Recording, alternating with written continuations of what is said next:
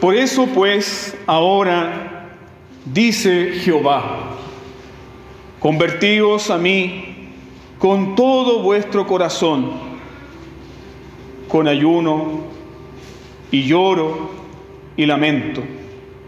Rasgad vuestro corazón y no vuestros vestidos, y convertíos a Jehová vuestro Dios, porque misericordioso es y clemente, tardo para la ira y grande en misericordia, y que se duele del castigo.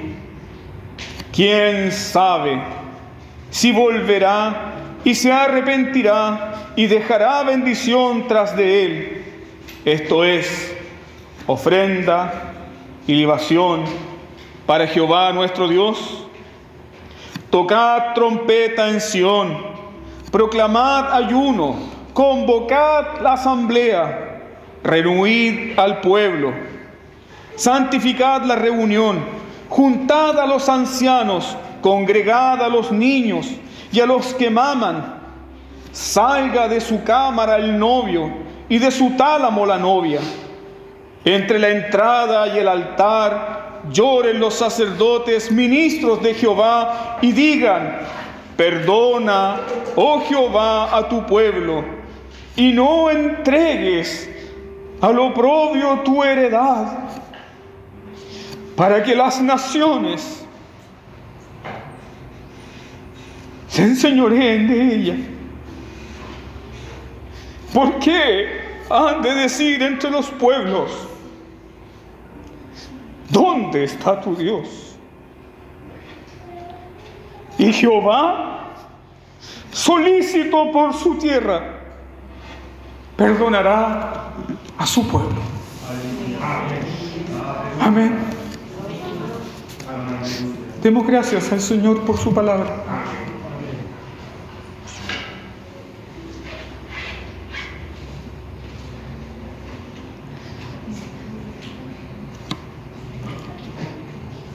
Amado Padre, soy el más débil y torpe de tus siervos, Señor.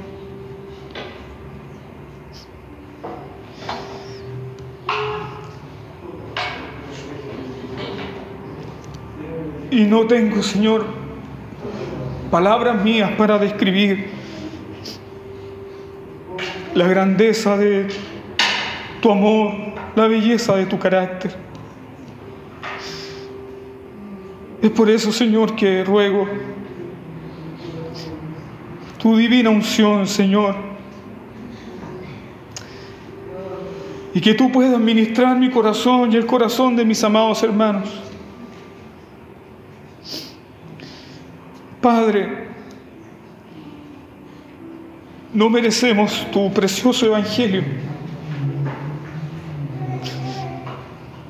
Los ángeles, Señor, desean predicarlo. Y nos has dado a nosotros, Señor, el privilegio de hablar de lo que los ángeles simplemente miran con asombro. Señor, permítenos, permítenos atender tu palabra con la dignidad que tú mereces. Señor, hemos tenido tantos cultos anteriormente, pero que este no sea uno más, del cual tendremos que arrepentirnos y dar cuenta, Señor, un día delante de ti. Danos, Señor, corazones atentos. Danos, Señor, adoración mientras escuchamos tu palabra. Haz que tu pueblo, Señor, pueda estar meditando y adorándote a ti y glorificando tu nombre mientras escucha tu evangelio. Dame, Señor, sabiduría y que pueda honrarte, Señor. En el nombre de Jesús, tu amado Hijo. Amén. Amados hermanos, el mensaje de Joel describe dramáticamente una de las crisis más grandes de Judá. Ya se dieron cuenta que en el capítulo 1 Joel describe algo que no tiene precedentes. Y es por eso que Joel ordena que los hijos de los israelitas lo recuerden y se lo recuerden a sus hijos y a sus nietos. Porque una plaga de langostas lo ha devorado todo. Las plagas de langostas eran amenazas muy recurrentes en Medio Oriente. Eso ustedes lo pueden constatar en el libro del profeta Amós, el capítulo 7, los versos 1 y 2. Pero este desastre no tiene precedente alguno. La plaga destruyó todo el sustento económico de Israel. Ya no hay trigo en el campo, ya no hay viñas que cuidar, El grano se pudrió. La cosecha se perdió. Y como vemos en el capítulo 1, los animales del campo gimen a causa de la sequía. Es, es un desastre total. Como nación es un desastre total. Y la pregunta que brota del pasaje es, ¿cómo se puede enfrentar una calamidad tan grande como esta? ¿Cómo se puede enfrentar un desastre tan grande? ¿Cómo el pueblo de Dios puede sobreponerse al desastre? La respuesta la entrega el capítulo 2, el texto que acabamos de leer. Una calamidad tan grande debe enfrentarse con un llamado a la oración y al arrepentimiento. No hay otro camino, queridos hermanos. No hay otro camino. No existe un acuerdo político, un acuerdo social cuando Dios está disciplinando a una nación. No hay acuerdo político, no hay acuerdo social que pueda detener la mano de Dios. Pero la iglesia puede orar, puede ayunar, puede volverse a Dios en arrepentimiento y fe. Ese es el camino. En medio del desastre, amados hermanos, que vemos aquí en el pasaje, Dios ofrece la oportunidad a su pueblo de arrepentirse y ser restaurados. Mira la misericordia de Dios. ¿El desastre es grande? Sí. Pero la misericordia de Dios es abundante. Dios les llama y les dice, conviértanse a mí de todo corazón. Entonces, el primer paso para salir del desastre para Israel es volverse a través del camino del arrepentimiento y la fe para ser restaurados. El único escape del juicio y de la ira de Dios es a través de la puerta de entrada de la gracia y de la misericordia que Dios ofrece. Ese es el único camino, no hay otro. Y vemos inmediatamente que no basta con que el pueblo sea el pueblo de Dios. No basta con que el pueblo tenga la ley de Dios. No basta con que el pueblo tenga sus cultos y tenga los medios de gracia. El pueblo necesita qué? Una conversión a Dios total. Convertíos a mí. Convertíos a mí. Fíjense que el Señor no les dice, denme más cultos, tráiganme más ofrendas. No, conviértanse a mí. Vuelvan a mí. Y esa es una realidad que la iglesia en Chile no ha querido comprender. Dios nos ha enviado señales, amados hermanos. Violencia social, crisis política, corrupción, hambruna, escasez, falta de trabajo. Y nosotros dormimos en la luz. Las señales son claras. Y Dios no está pidiendo más cultos y más actividades. Él dice, conviértanse No quiero que sigas comprando más libros ni que hagas una maratón de predicaciones por YouTube. Quiero que te conviertas a mí. Ese es el mensaje. Quiero que te conviertas a mí. El Señor les dice, vuélvanse. La pregunta es, ¿cómo debemos volvernos a Dios? ¿Cómo debemos volvernos a Dios? Y si se fijan, en sus boletines no hay preguntas del sermón. No es porque no tuviéramos preguntas, hay muchas preguntas. Pero lo importante, hermanos, es escuchar. Y si el Señor te da algo a ti, anótalo, porque es tuyo. Pero lo importante es escuchar, adorar y meditar. No, esto no es una especie de clase. No. Esto es para adorar al Señor, para escuchar su voz. ¿Cómo debemos volvernos al Señor? En primer lugar, el versículo 12 dice, por eso pues ahora, dice el Señor, conviértanse a mí. Es decir, debemos volver a la comunión con Dios. Eso en primer lugar. Conviértanse a mí. Aquí tenemos la gloria del Evangelio, queridos hermanos.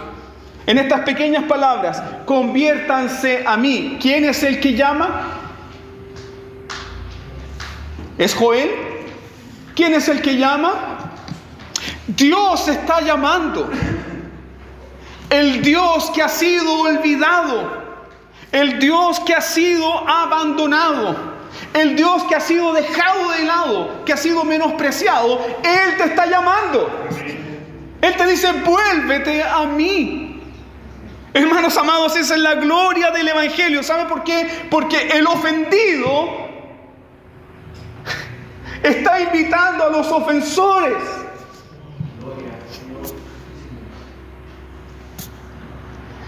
Aquel que ha sido abandonado tiene un corazón ardiente para restaurar a los rebeldes. ¿Puedes ver la gloria de este glorioso evangelio? El Dios del pacto está buscando a los quebrantadores del pacto. ¿Cómo somos nosotros? ¿Alguien te ofende y tú lo vas a buscar? Eliminado. Pero Dios es abundante en misericordia. Él nos llama, Él nos invita. Ven a mí, vuélvanse a mí. Volver a Dios es volver a la comunión con Dios. Por eso digo que tenemos la gloria del Evangelio aquí. John Bunyan, este gran predicador, decía, ver a un príncipe suplicar a un mendigo que recibe una limosna es extraño.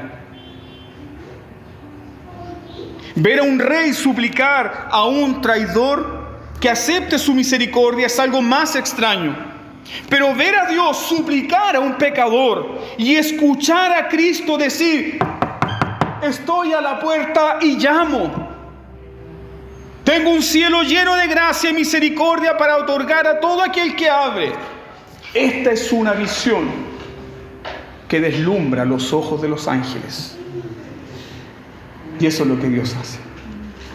Vuélvanse a mí. Dios le dice a su pueblo que la tristeza por el que pecado es solo una parte del arrepentimiento, pero esa tristeza debe ser acompañada por un retorno sincero, urgente y diligente a qué? A la comunión con Dios. Hay muchas personas que en tiempo de pandemia me preguntaron, ¿cuándo vamos a volver a los cultos? ¿Cuándo vamos a tener culto, pastor? Pero muy pocas personas me preguntaron, ¿cómo puedo crecer en mi comunión con Dios? ¿De qué nos sirven los cultos, amados hermanos, si somos ateos prácticos en la intimidad? Es solamente un ejercicio de hipocresía. Por eso el Señor dice, vuélvanse a mí. Vuélvanse a mí. Este es el verdadero arrepentimiento. El verdadero arrepentimiento es dar la espalda a todo lo que nos priva de la comunión con Dios. El verdadero arrepentimiento es dar la espalda a todo aquello que te priva de la comunión con Dios. Toda restauración, toda restauración, queridos hermanos, espiritual comienza con un regreso a la comunión íntima con Dios. Lo puedes ver en el Salmo 51, lo puedes ver en el Salmo 32. Toda restauración espiritual comienza con un regreso a la comunión íntima con Dios. Así que no es un regreso a los cultos, ni siquiera tampoco un regreso a la sana doctrina. Sí, debemos tener sana doctrina. Es un regreso a la comunión íntima con Dios. Es un regreso a pasar tiempo con Él, a una relación personal con nuestro Dios. ¿De qué te sirven los libros? ¿De qué te sirve una maratón de videos de predicadores bíblicos? ¿De qué sirven los foros, los debates? Ninguna de estas cosas pueden suplantar la comunión con Dios. Nada de esto, hermanos. ¿Y sabe dónde vemos la pobreza de la iglesia? Que la pobreza de la iglesia está viviendo de espiritualidad pasada. Y eso habla que nuestra espiritualidad presente es muy pobre, hermanos, es muy pobre. Si no, si no logra comprender lo que estoy diciendo, piensa en esta imagen. Dios tiene un banquete lleno de deliciosas cosas para nosotros, pero su iglesia está pensando en basura. Hay gloria del cielo que Dios quiere entregarte, comunión profunda contigo, deleites espirituales que nunca has probado, pero tú estás pensando en cosas superficiales. Por esa razón, todo arrepentimiento genuino es un volver a Él, a disfrutar de Dios mismo.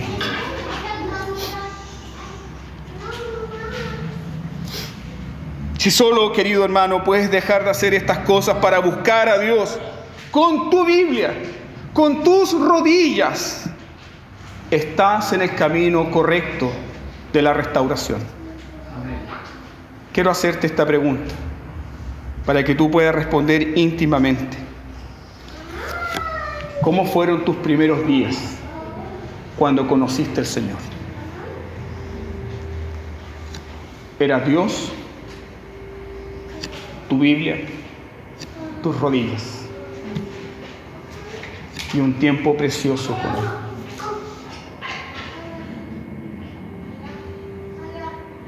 Donde caminabas y sentías que el Señor iba de la mano contigo. Esa es esa comunión a la cual el Señor nos llama. Vuélvanse a mí. El mundo volvió a sus actividades, pero la iglesia no quiere volver a Dios. Volvamos al Señor. ¿Cómo debemos volvernos al Señor? Nuevamente el verso 12, la segunda parte. Joel nos dice, vuélvanse al Señor con todo el corazón. Vuélvanse al Señor con todo el corazón.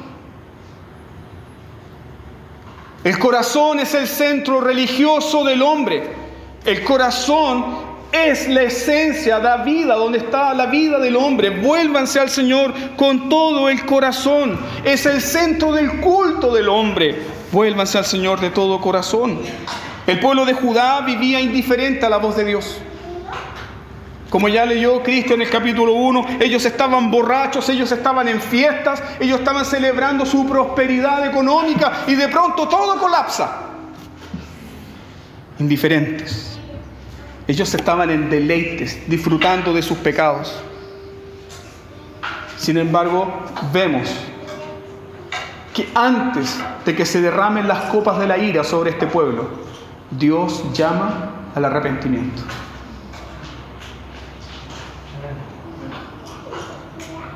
Queridos hermanos, es, suficiente el juicio de Dios para nuestras vidas cuando le ignoramos todos los días. Sin embargo, Él es lento para la ira y grande en misericordia. Y antes de que se derramen las copas de la ira sobre esta nación, Dios llama al arrepentimiento. Pero no cualquier arrepentimiento. Dios llama a un arrepentimiento profundo, porque Dios no acepta un corazón dividido.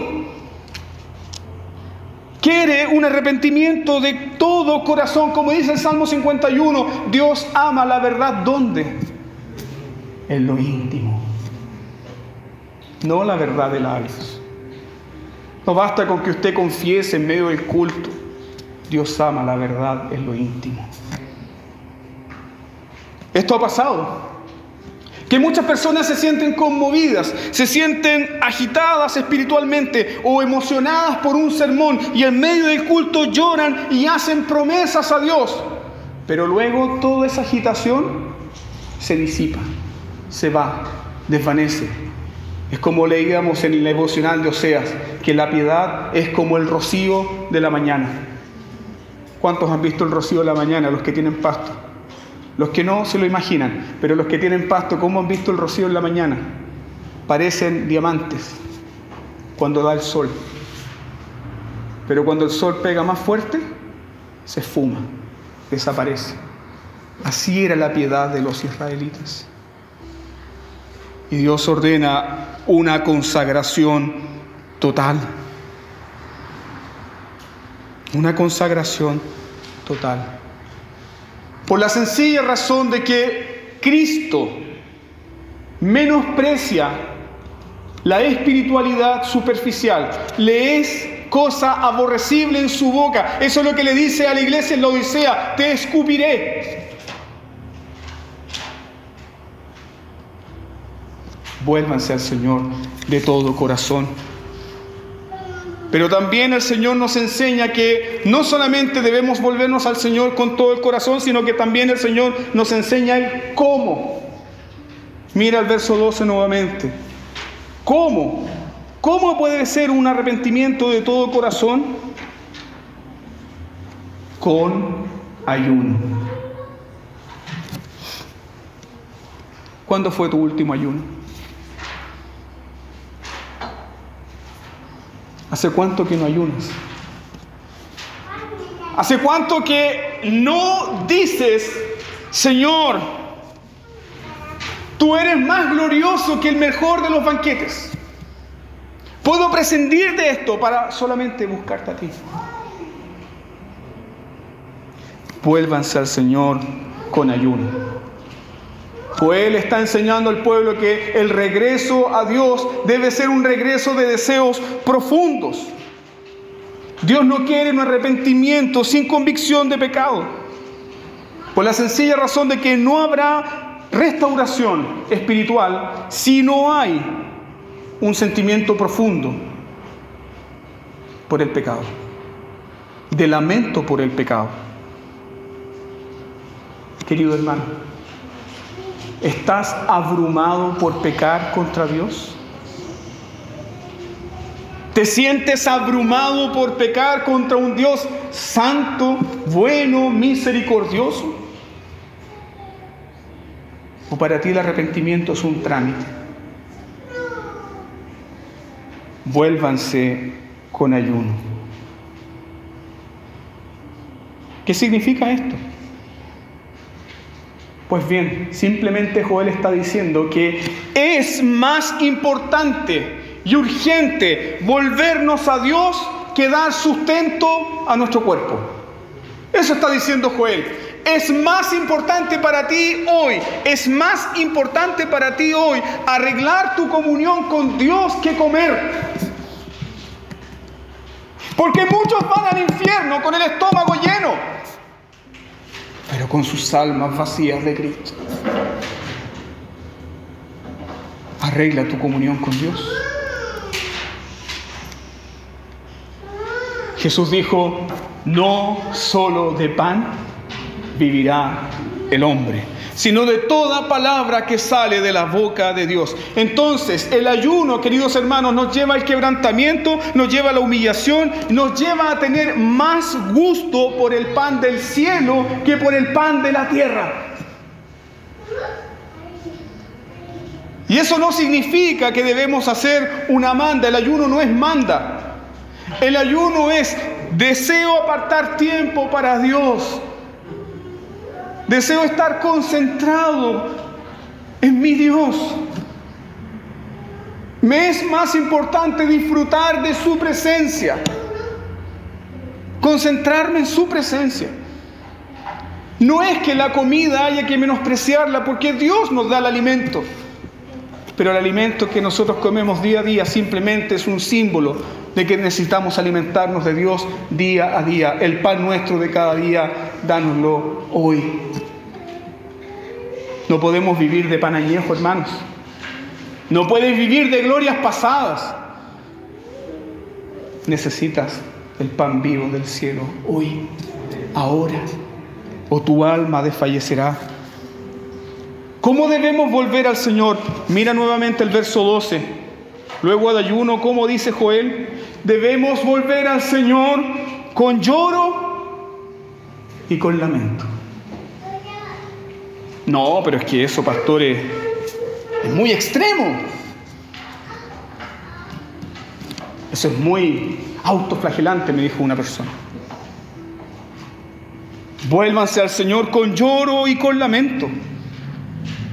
En Joel capítulo 1, el verso 5, el Señor a través del profeta llamó a los borrachos a volverse a Él. Mira en el capítulo 1, en el verso 13, llama a los sacerdotes. Pero ahora el Señor está llamando a los israelitas a lamentarse por sus pecados. ¿Cómo deben hacerlo? El pueblo debe llorar debemos llorar con lamento por nuestros pecados.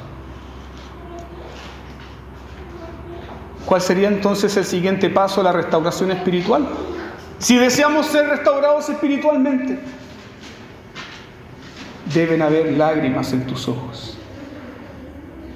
Debe haber un lamento. Debe haber un lamento. La restauración espiritual, queridos hermanos, comienza con llanto y con lágrimas.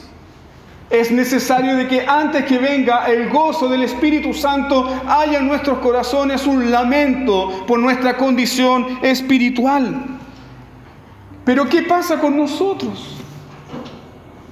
La iglesia tiene los ojos demasiado secos. En algunas iglesias incluso se cercenan las emociones. No diga amén, no diga aleluya, no diga gloria a Dios porque eso va a ahuyentar a los buscadores. Joel no podría haber sido un pastor de estos tiempos.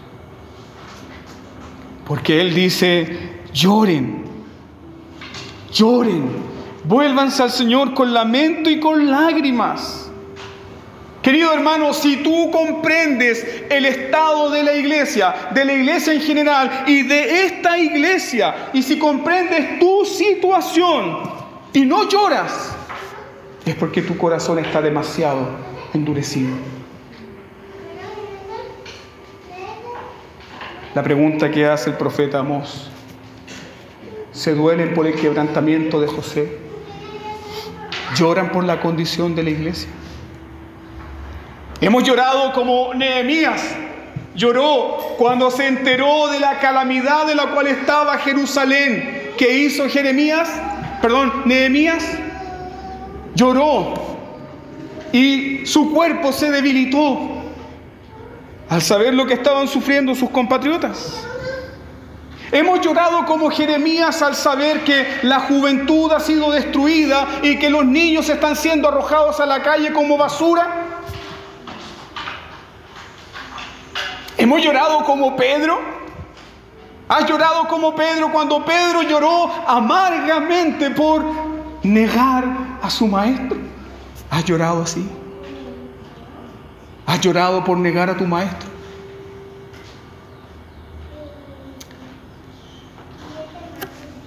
¿Has llorado como Jesús lloró por Jerusalén,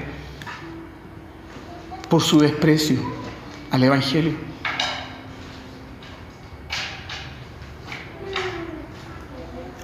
¿Sabes lo que es llorar para volverse a Dios? Queridos hermanos, hay tiempo para todo, dice Eclesiastés capítulo 3, verso 4.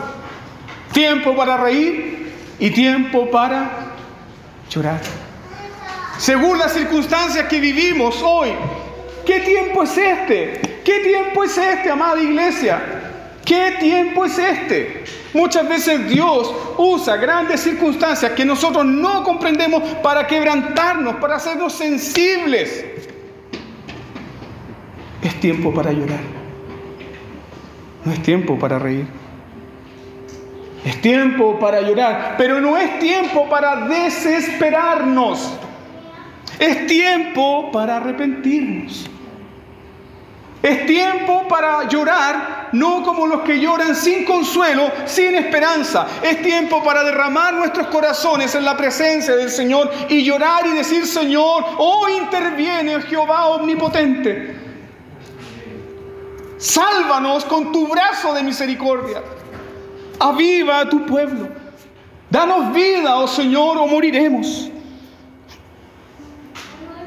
¿Cómo debemos volver al Señor? Mira el verso 13. ¿Qué dice Joel? Rasga tu corazón y no tu ropa. Rasgad vuestro corazón y no vuestros vestidos. Eso significa que Dios no se asombra con las actividades humanas superficiales. Lo que llama la atención al ojo del hombre a Dios no le interesa. Dios no está atento con lo que sucede en la superficie, sino lo que está sucediendo en nuestro corazón.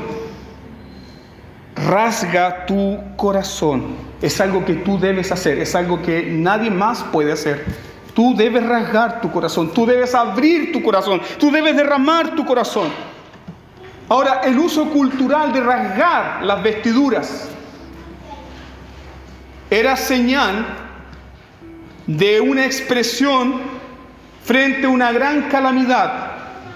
Los hebreos eran notificados de una gran calamidad o de un desastre o de alguna blasfemia y rasgaban sus vestiduras en señal de dolor. Dios nos dice, rasga tu corazón no tus vestiduras. No me interesan tus expresiones externas de dolor. Quiero la contrición de tu corazón. Quiero un corazón quebrantado. Es el corazón lo que hay que desgarrar y no nuestras ropas. ¿Recuerdan lo que sucedió con una piadosa mujer de Israel? Ella fue al templo estaba orando en silencio. Ella estaba llorando su esterilidad.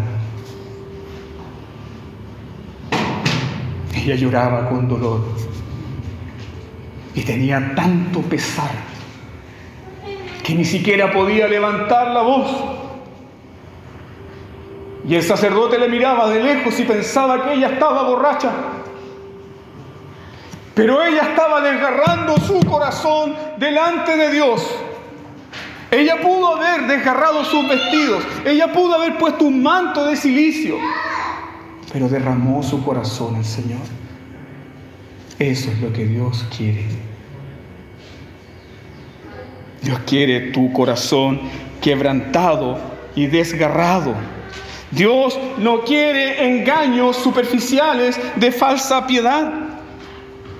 Porque el corazón quebrantado y humillado Dios no va a despreciar. Fíjate nuevamente que vuelve una vez más el Señor en el versículo 3 a repetir, conviértanse a mí. ¿Esto qué significa? Que el llamado es urgente. El llamado es urgente, conviértanse a mí. Lo repite una vez más, conviértanse a mí. Aun cuando el pueblo ha abusado de la paciencia de Dios, aun cuando el pueblo lo ha menospreciado, Dios todavía los espera con misericordia. Dios todavía los espera con gracia, aun cuando ellos han pecado.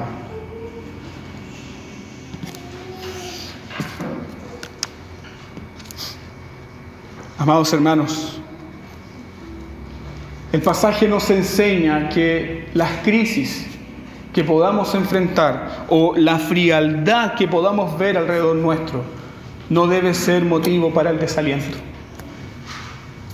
Debe ser motivo para volvernos al Señor. Volvernos al Señor. Para ser impulsados a buscarle de todo corazón, porque Él nos dice, vuélvanse a mí. Si vemos que la iglesia está fría, si vemos que hay pecado alrededor nuestro, en nuestras propias familias, hay mortalidad espiritual, debemos recordar, muy amados hermanos, que el Señor omnipotente todavía sopla sobre los valles de huesos secos para darles vida. Eso debe arrojarnos a los brazos de Cristo. Debe impulsarnos a buscar al Señor. Mira el verso 13 nuevamente. Convertíos a Jehová vuestro Dios. Convertíos a Jehová vuestro Dios una vez más. ¿Por qué?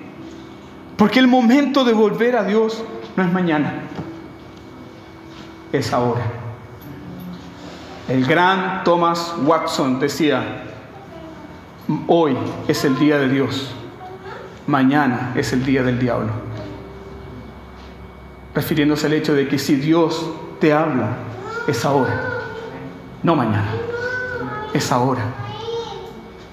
Hoy es el día de salvación, hoy es el día de salud, hoy es el día de restauración, hoy es el día del perdón, hoy es el día si llegaste seco, te vas saciado por él, hoy es el día, no mañana, ahora. Vuélvanse a mí. El tiempo es ahora. Cuando Dios habla entonces, Él debe ser escuchado. Tal cual como lo dice el profeta Isaías, busquen al Señor mientras pueda ser hallado, llámenle mientras esté cercano. ¿Cristo está cerca de ti ahora? ¿Y por qué no llamas? ¿Por qué no acudes a Él? ¿Dios está cercano hoy a nosotros? ¿Sí? Busquémosle. Fíjate en el verso 15. Joel dice, toquen trompeta en Sión. La trompeta se tocaba en los momentos de los desastres, los momentos de la calamidad. Pero ¿dónde la trompeta, perdón, la trompeta debe sonar? ¿La trompeta debe sonar en el campamento de los asirios? ¿La trompeta debe sonar fuera del pueblo? No, la trompeta debe sonar dentro del pueblo, en la nación, en la iglesia. Toquen trompeta en Sión. Como dice el apóstol Pedro en 1 Pedro 4:17, el juicio de Dios por dónde comienza. No, nosotros queremos que Dios juzgue a los corruptos, a los políticos, a los agitadores sociales, a los ladrones, a los estafadores. Pero la Biblia nos enseña que el juicio comienza por nosotros. El juicio comienza por la casa de Dios. Eso significa que si hacemos sonar la trompeta en el púlpito, en la casa de Dios, la iglesia se volverá a Dios y luego el mundo lo hará. Pero debemos escuchar el sonido de la trompeta, no silenciar a los trompeteros, como decía John Knox. Acudimos cada domingo para oír desde la ciudadela, desde la torre del vigía, el llamado del Señor. Toca la trompeta en Sion, habla y no calles. Verso 13 nuevamente. ¿Por qué debemos volver al Señor? Esa es una pregunta que podría estar en el boletín, pero tú lees el texto y la puedes comprender. ¿Por qué debemos volver al Señor? Mira el verso 13. Conviértanse a Jehová vuestro Dios. ¿Por qué debemos volver al Señor? Porque misericordioso es misericordioso es, clemente tardo para la ira, grande en misericordia y que se duele del castigo. Vuélvete a tu Dios porque tu Dios es misericordioso. El pecado no tiene misericordia de ti. Tus ídolos no tienen misericordia. Tus ídolos no conocen lo que es la paciencia, la clemencia, la piedad. Pero tu Dios sí es clemente, es compasivo, es tardo para la ira. Se duele del castigo. Es el carácter misericordioso de nuestro Dios que nos alienta a volvernos a Él. El carácter misericordioso de Dios. Incluso, como dice el profeta Habacuc, en medio de la ira, Dios se acuerda de su misericordia. Tiene misericordia. Dios se duele del castigo. Nuestra confesión de fe enseña que nuestro Dios es sin pasiones. ¿Y por qué razón Joel aquí habla de que se duele del castigo? Simplemente que Joel está usando una forma de antropopatía, es decir, está tomando sentimientos humanos, atribuyéndoselos a Dios para enseñarnos a nosotros lo que Dios piensa con respecto al arrepentimiento o como Dios quiere que nosotros volvamos a Él. Dios se duele del castigo. Eso significa que el propósito de Dios es destruir o bendecir. Bendecir. Bendecirte.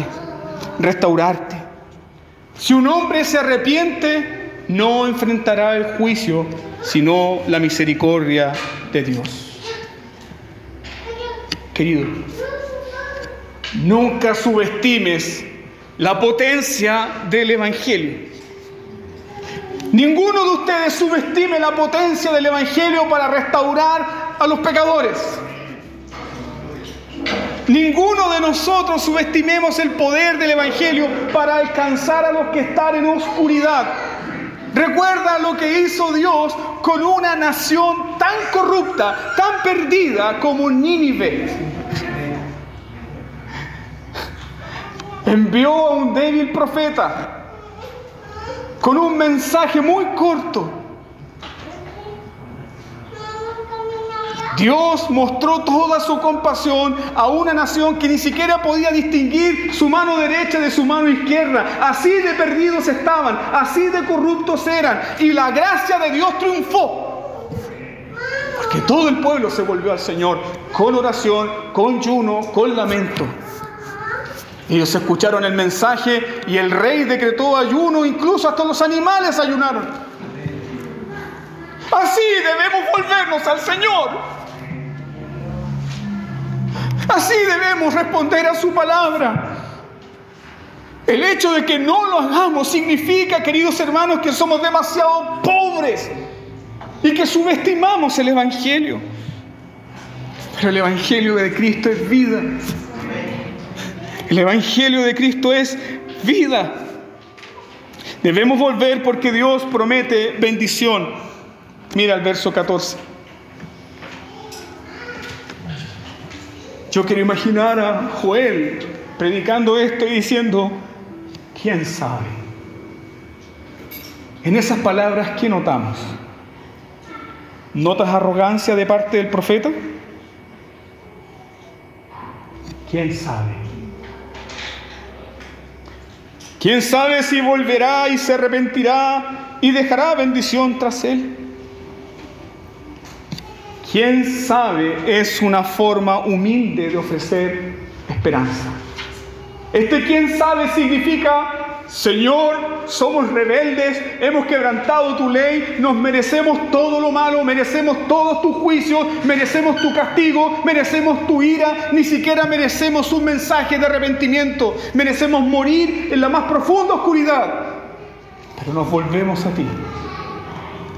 ¿Quién sabe si el Señor no dejará bendición? La pregunta es, ¿lo sabemos? ¿Lo sabemos? Sí, hermanos, lo sabemos. Sabemos que nuestro Dios es misericordioso. Joel está diciendo que cuando la gente, el pueblo de Dios se vuelve a Dios, Dios se vuelve a ellos. Santiago toma esta misma verdad y dice, acérquense al Señor y el Señor se acercará a ustedes. ¿Cuál es el mensaje más urgente para la iglesia hoy, entonces? A la luz de este pasaje. El mensaje más urgente para la iglesia hoy es que la iglesia se arrepienta de su pecado. Nuestro mayor problema, queridos hermanos, es nuestro propio pecado, no los enemigos de la iglesia, no nuestros adversarios, sino nuestro propio pecado. El pecado destruye familias, el pecado destruye vidas, el pecado destruye niños, el pecado destruye matrimonios. ¿Consideras que el pecado es peor que la debilidad? ¿Consideras que el pecado es peor que la enfermedad? La debilidad, la enfermedad, la pobreza, te pueden hacer sufrir pueden ser un mal, pero el pecado te aparta de Dios. El pecado te aparta de Dios. COVID-19 puede atormentar tu cuerpo, pero jamás te separará de Dios. Entonces debemos volver al Señor, hermanos. Hay gente que le tiene más temor a este virus que temor de Dios. Eso es lo que está sucediendo. Pero no consideran que el pecado nos mata y nos separa de Dios eternamente. ¿Quiénes deben volver al Señor para ir concluyendo? Fíjate los versos 15 al 16. ¿Quiénes son los que deben volver al Señor? ¿Quiénes son? Verso 15 al 16. Toquen trompeta en Sion, proclamen ayuno, convoquen la asamblea. Joel era presbiteriano. Convoquen la asamblea. Claro que sí. Reúnan al pueblo. Santifiquen la reunión. Junten a quién? A los presbíteros. Junten a los ancianos. Congreguen a los niños y a los que maman. Salgan de su cámara el novio y de su tálamo la novia ¿Quiénes son convocados a volverse al Señor? Todo el pueblo de Dios. Todo el pueblo de Dios. No, pastor, no puedo ir. Todo el pueblo de Dios, sin excepción, incluso los que están amamantando. Todo el pueblo de Dios. Porque cuando Dios llama, debemos acudir a Él. Porque cuando Dios te llama, es para hacerte mucho bien. Los ancianos, los niños, los que mamantan, incluso los recién casados, deben volverse al Señor. Y el orden aquí es, en primer lugar, los ancianos, los líderes, los ancianos, los presbíteros deben ser los primeros en volverse al Señor, los primeros en poner su rostro en tierra, los primeros en clamar a Dios por misericordia. La iglesia debe ver eso, la iglesia debe ver que sus líderes, sus pastores, sus presbíteros, sus diáconos derraman sus corazones delante del Señor, intercediendo por su pueblo. Y luego el Señor dice, los niños. ¿Por qué los niños? Yo soy Jehová tu Dios, Dios de Abraham, Dios de Isaac, Dios de Jacob, Dios tuyo y de tus hijos. Dios siempre guarda el pacto. Él siempre está pensando en nuestros hijos. Él siempre está pensando en nuestra descendencia, porque somos su pueblo amado. Vosotros y vuestros hijos ¿Recuerdan el sermón de Pedro? ¿Y para quién es la promesa, Pedro? Para vosotros y vuestros hijos, quienes deben volverse los niños. Los jóvenes deben acudir también urgentemente a Dios. Los jóvenes, señoritas, deben conocer al Señor, deben clamar a los pies del Señor, deben temblar a los pies del Señor. Queridos hermanos, necesitamos jóvenes que se deleiten en el Señor. Necesitamos hombres jóvenes con el carácter de José. ¿Qué tipo de carácter es ese? Que prefieren irse preso antes que ir a la cama con la mujer de Potifar. Si la iglesia ha de ver una restauración grande de parte del Señor, necesitamos aquello, hermano. Y si no lo hemos hecho, necesitamos arrepentirnos.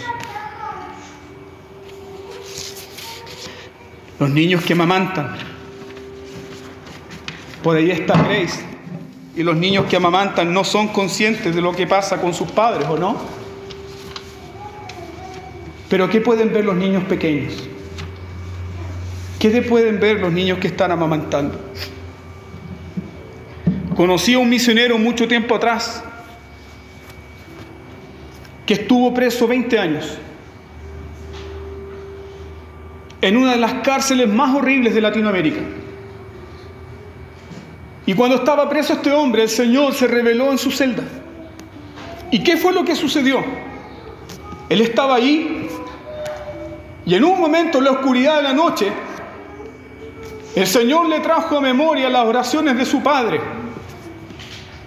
Él se vio acostado en su cama y vio que su padre levantaba las manos al cielo y lloraba.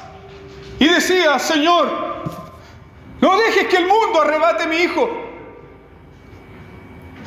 No dejes que sea un hijo del diablo. Es tuyo, Señor. Ten misericordia de él. Y ese hombre recordó esa escena de niño. Y se volvió al Señor. Joel está diciendo que nuestros niños deben estar presentes en el culto para que vean cómo sus padres lloran, lloran, lloran por el pecado para que ellos vean a sus padres quebrantados, para que consideren lo terrible que es el pecado. Es por eso que sacar a los niños del culto es un pecado, hermanos. No importa que ellos se muevan de un lugar a otro, pero el Espíritu Santo está obrando. Él obra como Él quiere. Los niños debían ser impactados por el dolor del quebrantamiento de sus padres. También el Señor dice, los recién casados, ahí en el verso 16, dentro de la cultura judía se daba un año para el recién casado, para que atendiera a su mujer y se le perdonaba hacer el servicio militar. Pero aquí el Señor dice que el novio y la novia deben suspender su luna de miel. ¿Para qué? Para volverse al Señor. Es más urgente volverse al Señor que disfrutar de una luna de miel. Obviamente no tomamos esto de una forma legalista, sino que el texto así nos enseña que si hay una circunstancia extrema, entonces debemos ser extremadamente piadosos, hermanos, en volvernos al Señor. Finalmente, el Señor dice, entre la entrada y el altar ¿Quiénes deben llorar? Entre la entrada y el altar. Lloren los sacerdotes, ministros de Jehová. Lo que serían hoy, ¿quiénes? Los pastores, los ancianos, aquellos que cuidan y pastorean el cuerpo del Señor. ¿Qué Dios les demanda?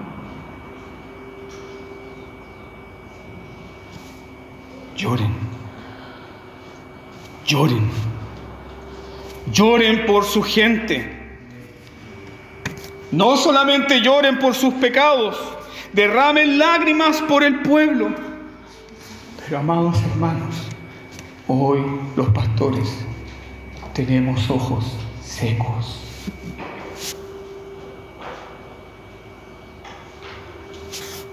Muchos sermones bonitos muchas exposiciones bíblicas, pero no hay llanto, no hay dolor. Tenemos los ojos secos. Y la iglesia debe saber bien esto, que uno de los obstáculos más grandes para la restauración de la vida de la iglesia es la vida superficial de los ministros. Ustedes deben saber esto, hermanos. Ustedes deben orar por sus pastores. Deben orar para que pasen tiempo con el Señor. Deben orar para que ellos sean vigilantes del Señor. Deben orar para que ellos tengan comunión íntima con Dios. Deben orar por sus pastores.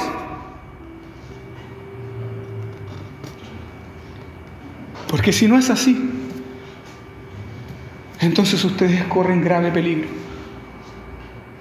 Lloren los ministros del Señor.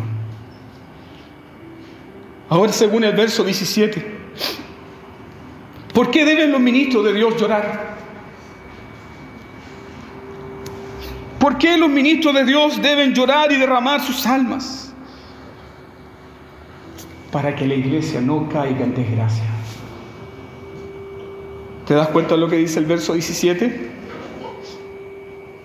Digan, perdona, oh Jehová, tu pueblo, y no entregues al oprobio tu heredad, tu heredad, los ministros, los pastores, los presbíteros deben llorar al Señor por la iglesia para que la iglesia no sea entregada, no sea escarnecida, para que la iglesia no sea objeto de burla.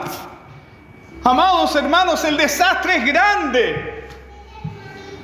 Tú puedes ver cómo la iglesia está siendo perseguida, pero no siendo perseguida por su piedad. La iglesia está siendo perseguida por sus estafas, por sus adulterios, por sus robos, por su corrupción. ¿Cómo no te duele el corazón, hermano? ¿Cómo no nos duele el corazón que el nombre santo, precioso, deleitoso de nuestro Dios es blasfemado en los gentiles? Eso debe hacernos llorar. Debe hacerte llorar. Debe hacer llorar a los ministros y debes hacerle decir a los ministros, perdona, oh Jehová, a tu pueblo. Perdona, oh Jehová, a tu pueblo. No lo entregues al oprobio para que las naciones se enseñoreen de ella. ¿Qué ocurre cuando el enemigo de Dios prevalece? La iglesia sufre. La iglesia es escarnecida. Recuerda lo que hicieron los filisteos con Sansón. Cortaron su símbolo de consagración, arrancaron sus ojos y lo usaron como un payaso de entretención. La pregunta más terrible que el mundo nos puede hacer y de la cual todos nosotros somos responsables, cuando el mundo se para y nos dice, ¿dónde está tu Dios?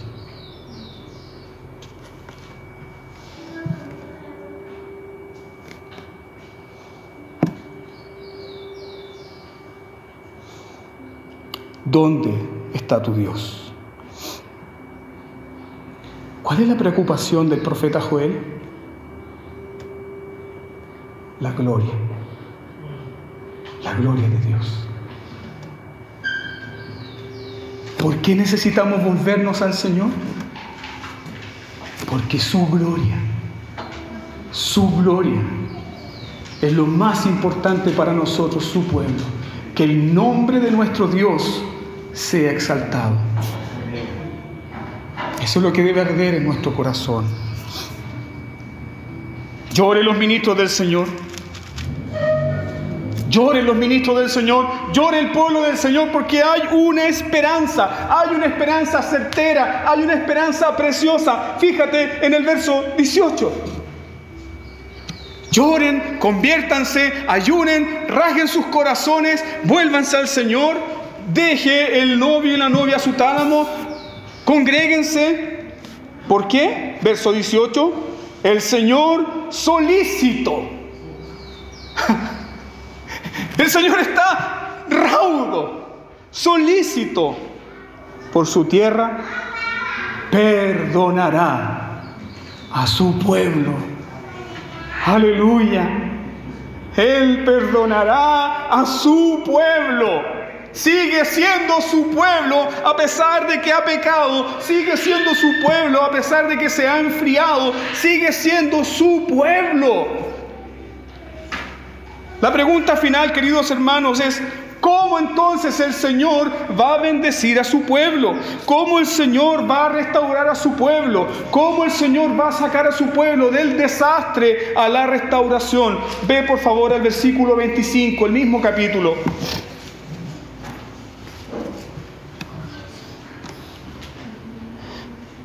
Y os restituiré los años. Alabado sea Dios.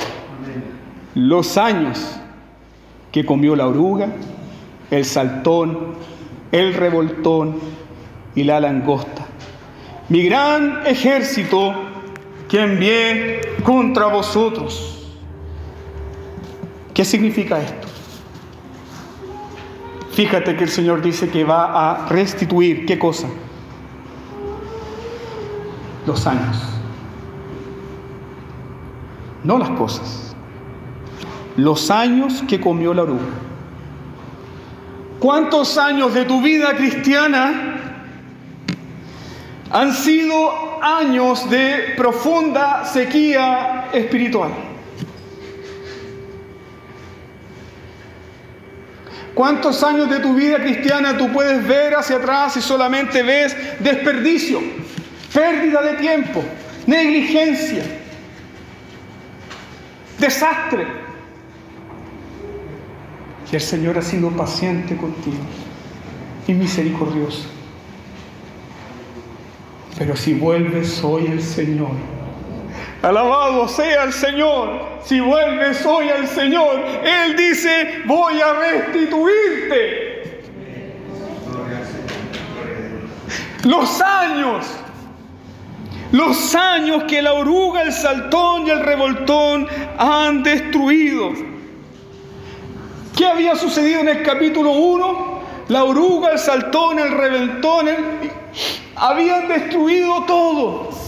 Muchos cristianos se sienten así, muchos hijos del Señor se sienten completamente destruidos en la ruina total, devastados, se sienten estériles, se sienten sin fuerzas, pero el Señor restaura.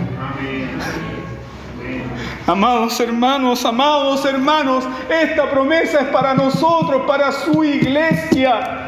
Quizá este año ha sido un año de pérdida.